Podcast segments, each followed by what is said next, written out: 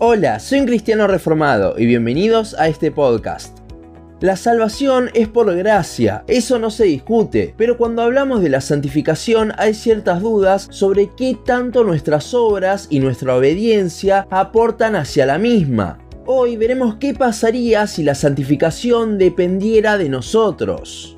Mientras la salvación fue el comienzo de nuestra vida unidos a Cristo, la santificación es el proceso por el cual su carácter se va formando en nosotros hasta que Él vuelva y nos glorifique. Como dijimos al principio, la salvación es por gracia. Está más que claro que no es por obras. Efesios 2, 8 y 9. No importa lo que hagamos, nunca podríamos salvarnos a nosotros mismos. Si la salvación fuese posible por las obras, entonces harían a la cruz de Cristo innecesaria, ya que podríamos llegar al cielo por nuestros propios medios. Ahora, ¿qué pasaría si la santificación fuese por obras?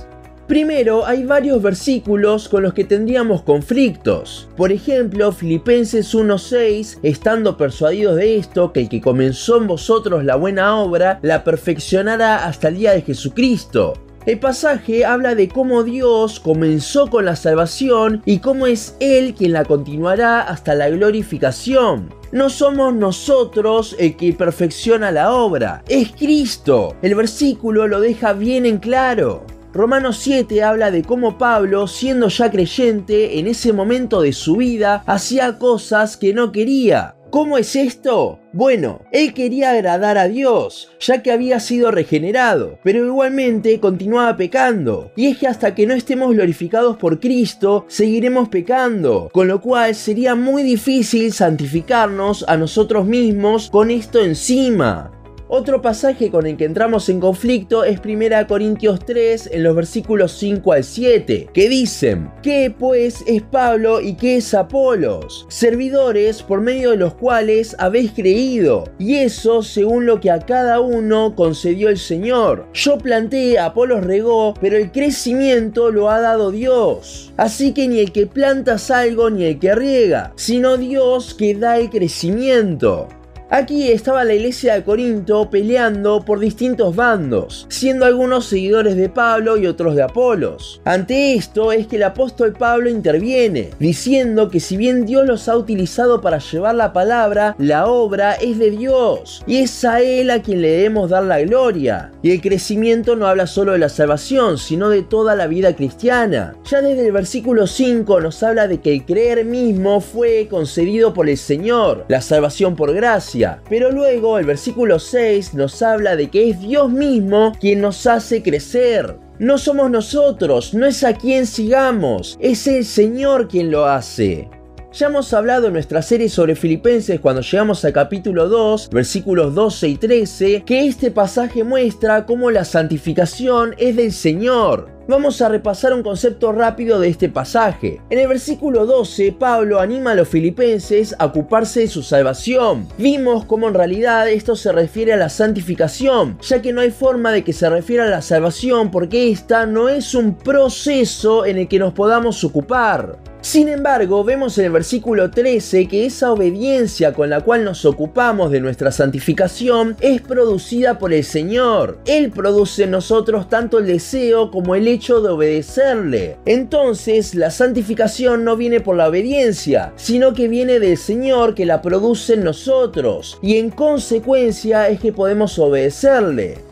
Acá es cuando llegamos al concepto clave. Muchos creen que es a raíz de la obediencia que nuestra santificación crece. Pero lo que vemos en la Biblia, por ejemplo en los versículos que mencionamos antes, es que es al revés. Es a raíz de que Dios nos santifica, nos hace crecer, continúa la obra en nosotros, que nuestra obediencia crecerá. Como dijimos antes, así como la salvación es por gracia, la vida cristiana también es por gracia, y gracia sobre gracia. ¿Qué implicación tiene esto con respecto a la obediencia? Que el hecho de que obedezcamos a Dios es porque Él, sin nosotros merecerlo, lo produjo nosotros. No hay mérito en nuestra obediencia, sino que al igual que la salvación es una muestra de gracia de Dios hacia nosotros.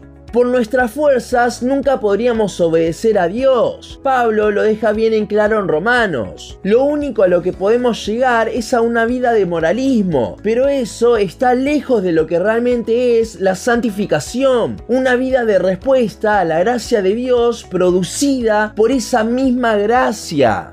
¿Qué pasa entonces cuando la Biblia nos manda a nosotros a vivir de cierta forma? Evidentemente esa es la manera en la que Dios quiere que vivamos, pero esto es imposible si no miramos a Cristo y Él nos capacita para hacerlo. Los imperativos en la palabra están puestos para que dependamos de Dios para hacerlos, no para hacerlos en nuestras fuerzas es al ver que yo no puedo vivir como Dios quiere que viva, que acudiré a Él. Y por gracia, por su buena voluntad, Dios nos dará el querer como el hacer.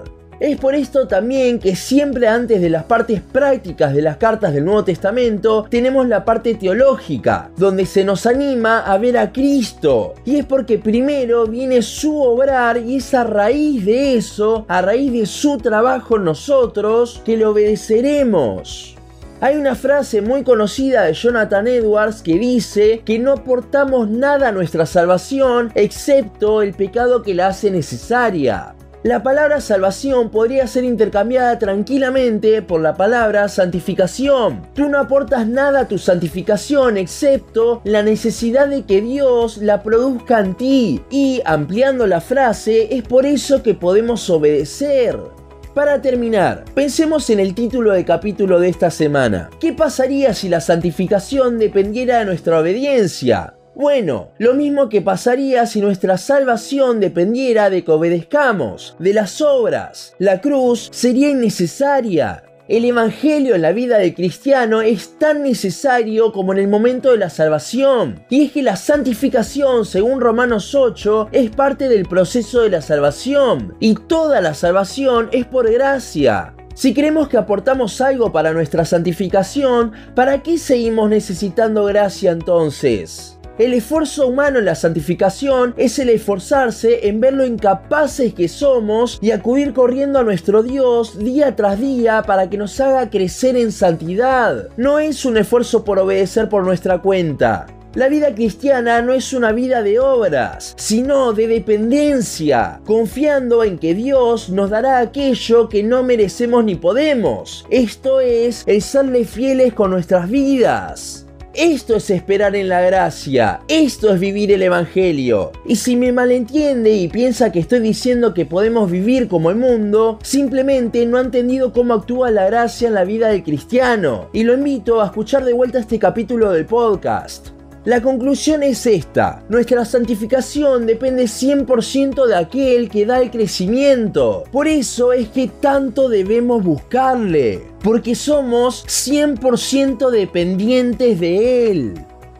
Hasta aquí nuestro podcast de hoy. Seguinos en Instagram, Facebook, YouTube y Spotify. En todas nos encontrás como un cristiano reformado. También seguinos en uncristianoreformado.blogspot.com para leer el resto de nuestros blogs. Nos vemos en la siguiente ocasión.